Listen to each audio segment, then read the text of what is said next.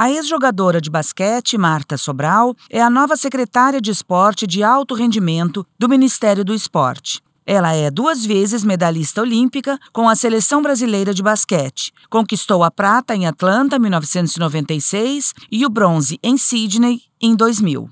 Para ela, o Ministério do Esporte precisa ser ampliado para atender o Brasil e os que precisam do trabalho que será feito pela pasta. Eu fiz parte da transição, tem muitas coisas que precisam ser corrigidas, muitas coisas precisam ser renovadas, ser verificada, vistoriada. Então tem muito trabalho, mas é isso que a gente quer, né? Se for para ficar sentado, fica em casa. Então a gente está aqui para trabalhar. A secretária ainda exaltou o simbolismo da presença da ministra Ana Moser no cargo. A volta do ministério com uma mulher prefeito, eu fico feliz e arrepiada porque gente sabe da importância que a mulher tem.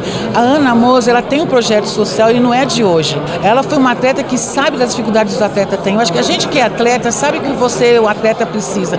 Até para iniciação esportiva, a gente pode pegar uma criança de 2, 3, 4 anos e colocar qualquer coisa para fazer. E tem que mostrar, brincar, fazer o que ela tenha o amor amor pela modalidade esportiva. Então a gente tem que aprender muito também.